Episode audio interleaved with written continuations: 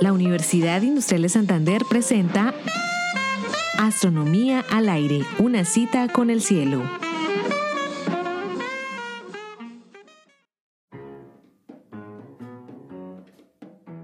Afirmar que el mundo contemporáneo está moldeado por una sofisticada tecnología es afirmar lo obvio.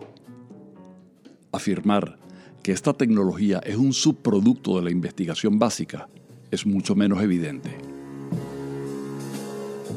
Ahora presentamos el valor y el precio de la ciencia.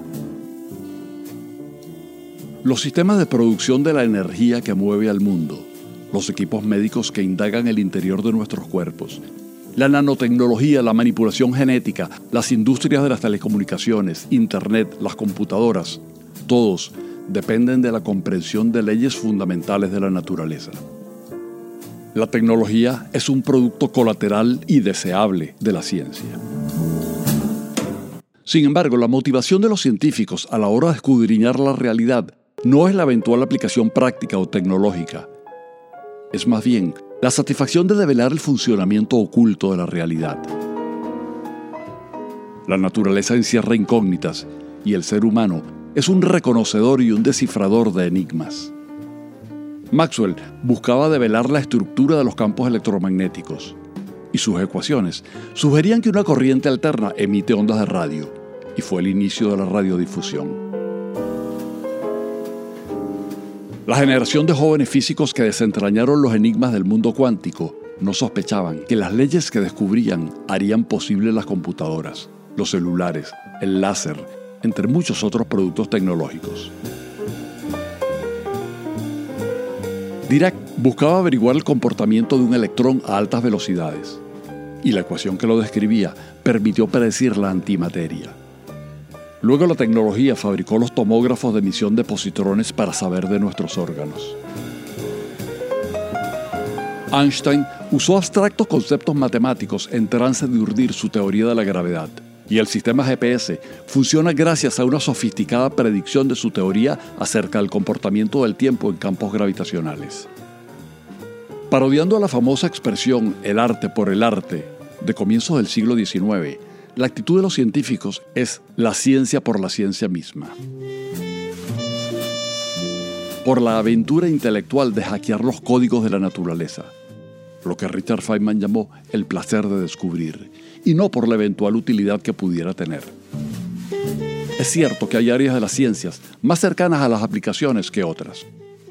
Estudiar la superconductividad a temperatura ambiente promete más aplicaciones que la presunta teoría cuántica de la gravitación. Pero los caminos de la ciencia son curiosos y nunca se sabe si de una teoría muy abstracta pueden derivarse aplicaciones prácticas.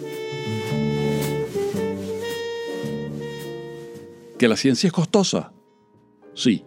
Los grandes experimentos para explorar el mundo subatómico o las distancias extragalácticas requieren de una tecnología de punta muy sofisticada que es costosa.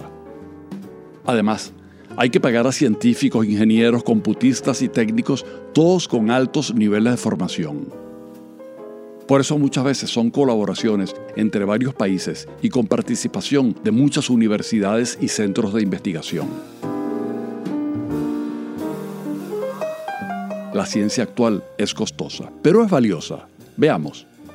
El telescopio espacial Hubble costó cerca de 3 mil millones de dólares, pero nos regaló una nueva mirada al universo y ha producido cerca de 5.000 artículos científicos. Cuatro años de la guerra de Irak costaron 120 veces más que el telescopio Hubble y produjo más de 100.000 muertos. La máquina más compleja jamás construida por la humanidad, el acelerador de partículas LHC, costó desde su fabricación hasta cuando se descubrió el bosón de Higgs 13 mil millones de dólares. Eso es lo que cuesta aproximadamente un solo portaaviones.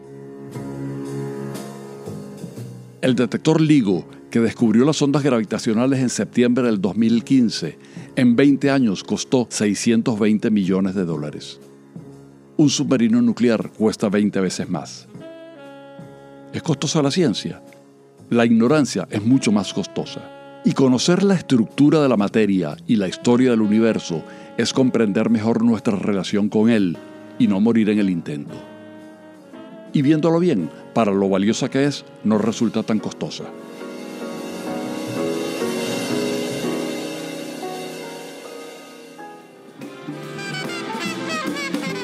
Realización Astronomía al aire. Narración edición Héctor Rago. Grabación Jairo Campillo, equipo Radio Telewis Comunicaciones. Twitter arroba astro al aire.